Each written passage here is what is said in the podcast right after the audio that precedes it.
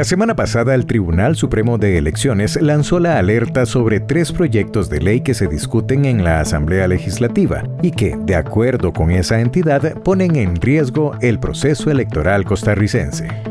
Vamos a revisar estos proyectos uno por uno y comenzamos con la iniciativa de unificar las elecciones municipales con las nacionales. Para sus impulsores, la unificación aumentaría la participación de los votantes en la elección de sus autoridades locales y ahorraría recursos. Sin embargo, para el tribunal, esta medida no es conveniente. Escuchemos a Andrei Cambronero, jefe de despacho de la presidencia del Tribunal Supremo de Elecciones y dentro del proceso legislativo el tribunal se opuso a esa unificación de elecciones por varias razones. Unas de carácter de diseño constitucional. Nuestro texto constitucional fue modificado hará hace unos 20 años para apostar por la descentralización territorial, o sea, por robustecer a los gobiernos locales. Recordará usted que además vino una famosa ley de transferencia de competencias a las municipalidades, de forma tal que hay una vocación constitucional a que las municipalidades tengan un papel importante dentro de la lógica, diseño o arquitectura del Estado.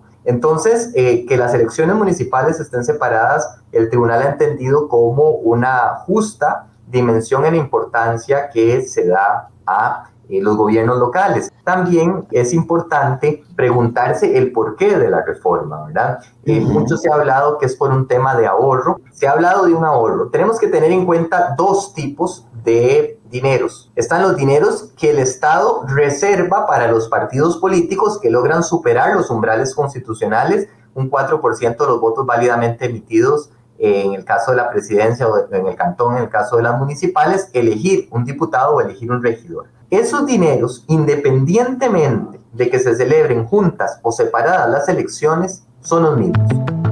El segundo proyecto que mira el tribunal con cautela es el que busca acortar el tiempo entre la primera y una eventual segunda ronda para elegir al presidente de la República. De acuerdo con los magistrados, el reducir los tiempos entre una elección y otra pondría en peligro la transparencia del proceso electoral, en especial el escrutinio final. En la actualidad, la segunda ronda está fijada para el primer domingo de abril y la propuesta de modificación es para que se lleve a cabo el tercer domingo de marzo. Si bien el tribunal afirma que podría organizar los comicios de forma ajustada para esa fecha, si prosperara la intención de unificar las elecciones, sería imposible hacerlo. El tercer proyecto que tiene la atención del Tribunal Supremo de Elecciones es el que aumenta las razones por las cuales se haga un recuento de todas las papeletas de las mesas electorales. De acuerdo con esa entidad, los conteos llevados a cabo la misma noche de la elección por parte de las juntas receptoras de votos son definitivos.